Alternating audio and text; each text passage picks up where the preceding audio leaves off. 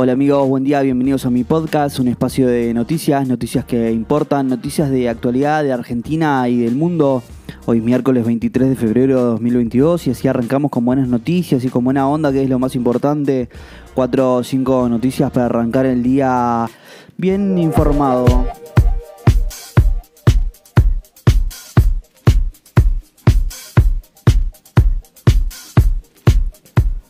Buenos días. Racing goleó y jugando muy bien, derrotó 3 a 0 al argentino de Gabriel Milito. El domingo le toca a River en el Monumental.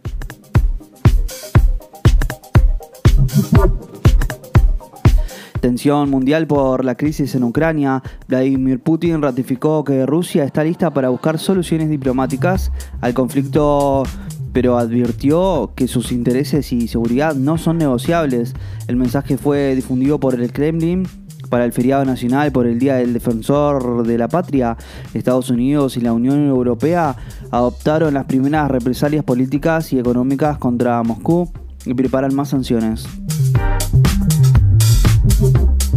La crisis tomó otra dimensión tras el reconocimiento ruso de la independencia de las regiones separatistas prorrusas de Donetsk y Lugansk.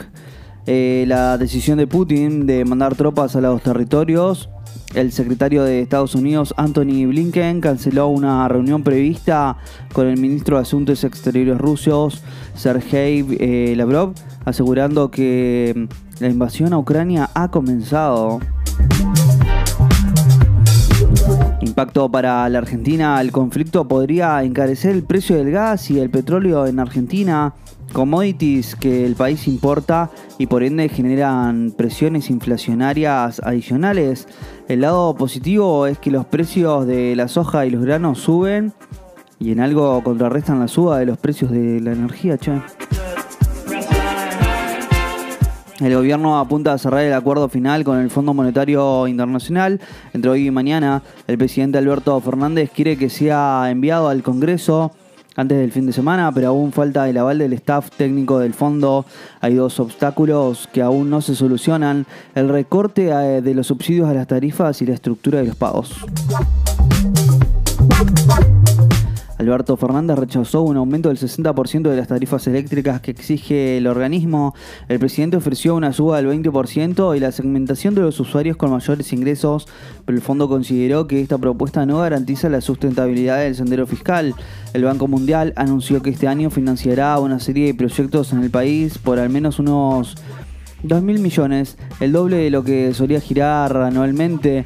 Los fondos se suman al préstamo récord 2.100 dólares, otorgando el año otorgado el año pasado destinado principalmente a respuesta a la crisis provocada por el COVID-19. Esta mañana Mercado Libre podría ser uno de los protagonistas de Wall Street. Ayer, luego del cierre de la bolsa de Nueva York, la empresa presentó resultados por sobre lo anticipado y las acciones se dispararon casi un 10%. En la sesión post-cierre del mercado, los ingresos en el último trimestre de 2021 fueron 2.100 eh, millones de dólares, un aumento del 73,9% en la moneda constante. Eso sí, la compañía fundada por Marco, Marcos Galperín reportó una pérdida equivalente a 0,92 dólares Producto de mayores costos, a destacar, los usuarios únicos activos aumentaron un 4%, y su cuota de mercado en Brasil aumentó a pesar de enfrentar eh, mayor competencia. ¿eh? Mercado Pago sigue disparado. La billetera virtual de la empresa sigue creciendo a un ritmo acelerado y en octubre y diciembre de 2021 alcanzó un volumen de pagos que totalizaron 24.200 millones de dólares, un aumento que aproximadamente el 52% respecto del último trimestre de 2020. ¿eh?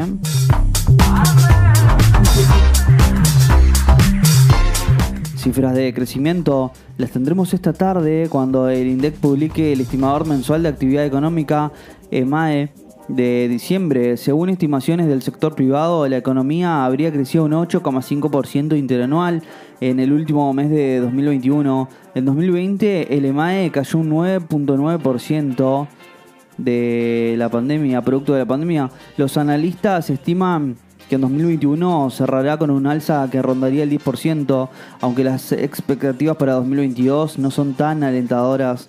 La Champions League esta tarde en octavos de final, el Atlético Madrid del Cholo Simeone se enfrenta al Manchester United de Cristiano Ronaldo, es el plato fuerte de la fecha. En otro partido, el, el Ajax de Holanda juega contra el Benfica de Portugal.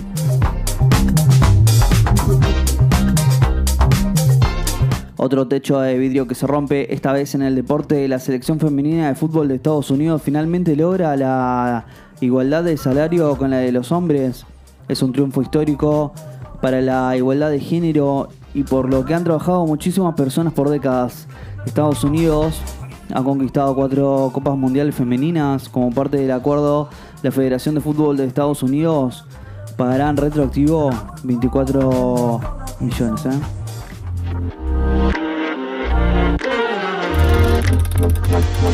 Y bueno amigos, si llegaste hasta acá, te lo agradezco mucho. No olvides suscribirte, darle al follow y compartir. Te espero mañana con más noticias. Chao.